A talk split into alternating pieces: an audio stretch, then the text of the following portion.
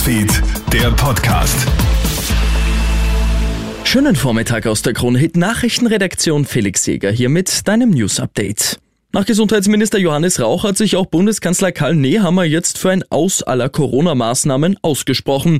Im Interview mit der Kronenzeitung kündigt er an, dass er spätestens bis zum Sommer alle Maßnahmen beenden will.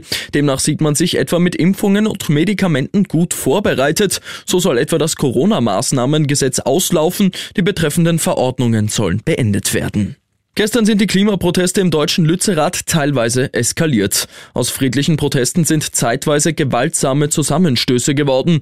Die Polizei setzt Wasserwerfer ein, die Demonstranten Pyrotechnik. Um jeden Preis soll die Räumung des Orts verhindert werden. Manche Aktivisten begeben sich auf dem Gebiet des Tagebaus sogar in Lebensgefahr. Zehntausende sind vor Ort, auch Klimaaktivisten aus Österreich. Klimaaktivistin Lena Schilling sagt zu Puls 4. Vor Lützerath verläuft die 1,5 Grad Grenze und Menschen aus ganz Europa sind heute hierher gekommen, um ihren Widerstand zu zeigen. Gar nicht weit ist diese riesige Kohlegrube, wo schon der Bagger steht und ich glaube klar ist, wir werden nicht aufgeben bis zum Schluss.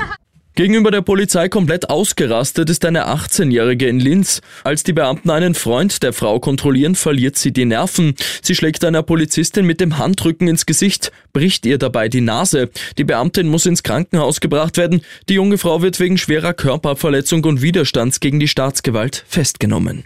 Und die Niederlande und Belgien wollen dem Drogenhandel jetzt gemeinsam den Kampf ansagen. Die Zollbehörden der beiden Länder sollen jetzt enger zusammenarbeiten und Informationen austauschen. Antwerpen und Rotterdam gelten als die größten Einfuhrhäfen von Kokain in Europa. Alleine im vergangenen Jahr haben die Behörden in beiden Ländern rund 160 Tonnen Kokain sichergestellt. Ich wünsche dir noch einen schönen Restsonntag.